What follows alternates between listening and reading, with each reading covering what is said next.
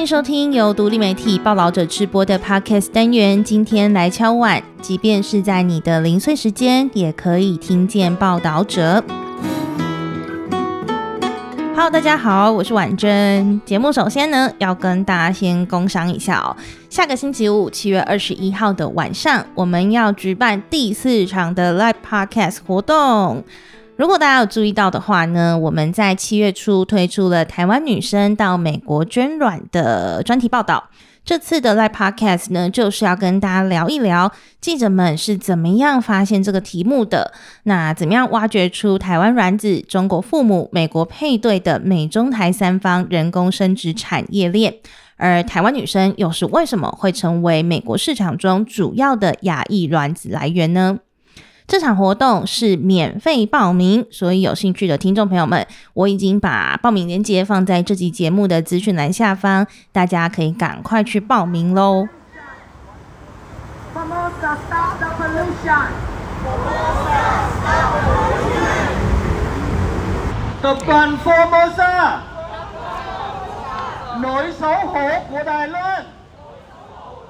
接下来呢，我们就要进入今天的主题哦。刚刚你听到的是来自于美国德州的戴安·威尔森，他今年五月底在台塑的股东会外，带着大家喊抗议口号的声音，要求 Formosa 停止污染。如果你有看过 Netflix 上的一部纪录片，叫做《黑钱》的话，应该很快就会联想到这个 Formosa 指的就是我们台湾的台塑集团。而戴安抗议的就是台塑德州康福特工厂造成的水污染。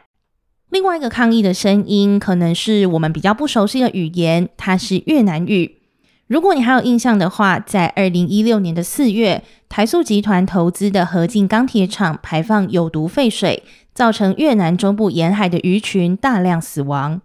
而台塑的污染争议，看起来在过去的几年已经有了阶段性的处理结果。像是台塑与德州水污染案的受害者，在二零一九年达成和解，台塑需要支付五千万美元，大概是新台币十五点三亿元的和解金。越南的部分，在二零一六年事发当时，越南政府跟台塑其实都是先否认污染跟合进钢铁厂有关。后来是越南政府公布调查结果，台塑才道歉，承认疏失，并且提供五亿美元，大概新台币一百五十三亿元的赔偿金。但是呢，在和解赔偿过后，台塑还是不断的出现污染当地的行为，或是受害者并没有确实得到补偿。这也是为什么受害者们要持续来台湾表达自己的心声。台塑这样屡屡再犯的情况到底有多严重呢？我们先来看几个关键数字。以德州水污染案为例，戴安表示，他们现在每周对台塑排水的水质进行三次检测，但每次都仍会发现塑胶粒或是粉末，所以他认为台塑每天都还在排放污染。但台塑与受害者谈和解的条件是，台塑要零排放塑胶粒跟粉末，如果违反此协议，就要支付罚款，作为当地受影响的湿地水道的整治基金。从二零二零年六月到二零二三年四月为止，台塑已经违反协议高达四百三十四次，目前总共要再额外支付新台币约三点一亿元。时间回到一九八零年代的初期，台塑在美国德州的卡航郡一个城市叫做康福角，设立了数百公顷的石化工业园区。在这几十年来，哦，园区已经扩大到超过一千公顷，也持续制造聚乙烯、聚丙烯等塑胶产品。但这里其实原本是以渔业为生的社区，曾经是全美国虾子的出口量最多的地方。但多年来，受到台塑德州厂排出的工厂污水影响，当地的渔获量大幅减少，许多渔业公司也因此倒闭。我们刚刚说到的戴安今年已经七十五岁了。他从一九八九年，也就是他四十一岁的时候，开始组织当地居民进行环保运动，跟台塑对抗。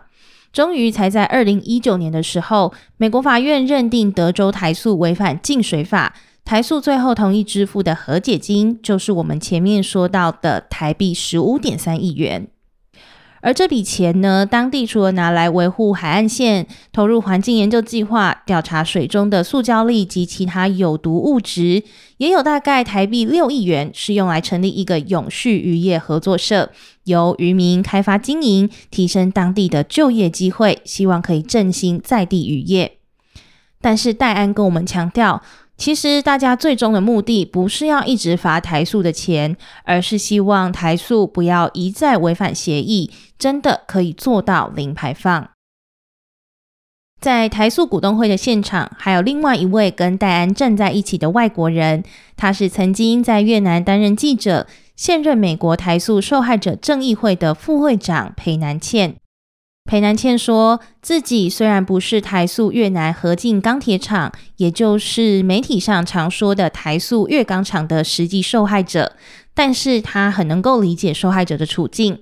因为他看到台塑的污染事件发生后，当地渔获量变少，不够外销，所以原本以外销为主的渔民就必须要离开家乡，有些人搬往南方的省份，改做劳力活。有些人抵押房子，只为了筹旅费到海外工作，因此他决定组织协会，透过法律来协助这些居民。台塑越钢厂二零一六年四月爆发废水污染事件，对当地的渔业造成巨大冲击。即使台塑集团表示已经赔偿越南政府，但大部分的受害居民却没有确实获得补偿。受害者们曾经尝试向越南国内法院寻求救济，却都被驳回。抗议者甚至还遭到警方殴打或监禁。因此，二零一九年，七千八百七十四名的受害者转而向台湾提告。提告的对象包括了台塑集团、台塑越钢厂以及其他多个企业等二十四位被告。求偿台币一点四亿元，过程历经地方法院、高等法院审理，认为台湾并没有管辖权而驳回之后，律师团再向最高法院提出抗告，认定其中有十三名涉及在台湾的被告，台湾法院有权审理。不过，最高法院也要求这些越南受害者们，也就是原告，需要到驻越南台北经济文化办事处进行律师委任状的验证。但这个程序又必须要经过越南政府验证身份，对于越南的受害者们来说是难以预估跟承受的风险。因为根据统计，到目前为止已经有十六名越南公民因为捍卫人权遭到逮捕或判刑。经过环保团体跟外交部一年多来的沟通，外交部终于在今年五月发函表示，除非有必要，原则上可以不必经过越南政府验证委任状。法律角力战终于有了一点点的进展，但环境的复原还是遥遥无期。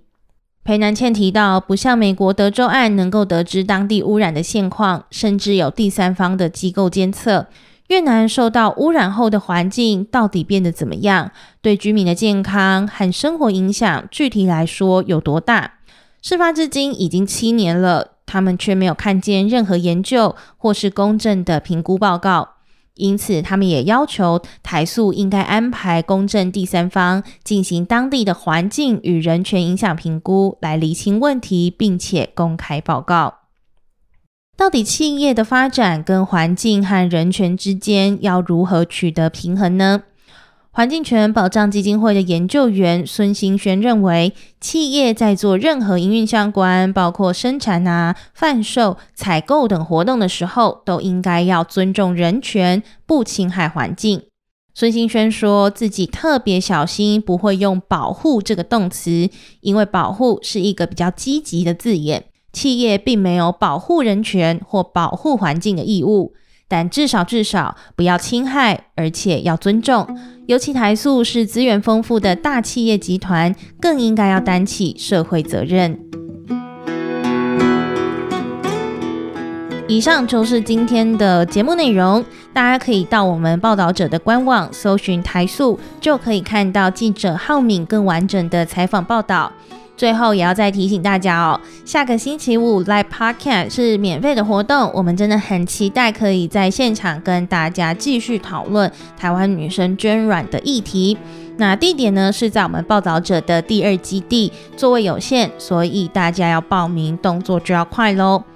最后呢，报导者是一个不收广告、没有付费墙的非营利媒体。如果你行有余力的话，欢迎透过定期定额单笔捐款的方式支持我们。那如果你现在没有这样捐款的规划，也没有关系。希望你可以把节目分享给更多人知道。我们就下次再聊喽，拜拜。